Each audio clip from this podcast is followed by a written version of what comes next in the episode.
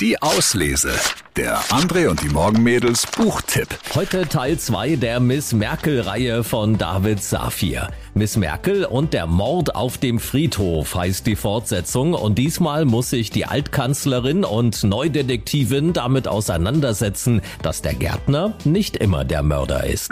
Der Kleine schloss endlich die Äuglein und Angela war erleichtert, dass sie ihren Gesang nun einstellen konnte, während sie die Karre über das hellstrahlende Pflaster des Marktplatzes von Kleinfreudenstadt ruckelte. Es reichte schon, dass die Bewohner des kleinen Örtchens sie neugierig betrachteten, mit ihrer um den Bauch gebundenen Blazerjacke und der Bluse, die unter den Ärmeln schon leicht verschwitzt war.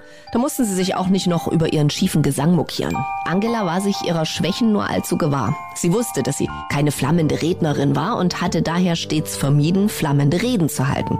Sie wusste auch, dass ihr schulterlange Haare nicht standen und ging deshalb alle vier Wochen zum Friseur. Vor allen Dingen aber wusste sie, dass sie nicht gut singen konnte. Seit jenem Tag in der sechsten Klasse, an dem ihre Musiklehrerin Frau Pühn sie gebeten hatte, Angela, sei so gut und sing beim Kanon nicht mehr mit, du bringst alle aus dem Konzept. Ihr Ehemann Achim hatte ihren Gesang zwar immer freundlich als originell bezeichnet, doch als sie letztens unter der Dusche Du hast den Farbfilm vergessen mitschmetterte, hatte sie gehört, wie er die Tür zu seinem Arbeitszimmer schloss. Nun aber lag vor ihr im Kinderwagen das einzige Wesen auf dieser ganzen globalisierten Welt, das ihren Gesang zu mögen schien. Der kleine Adrian. Miss Merkel und der Mord auf dem Friedhof von David Safir. Unterhaltsam, witzig, leicht und trotzdem spannend. Die Auslese. Den Podcast gern abonnieren. Überall, wo es Podcasts gibt.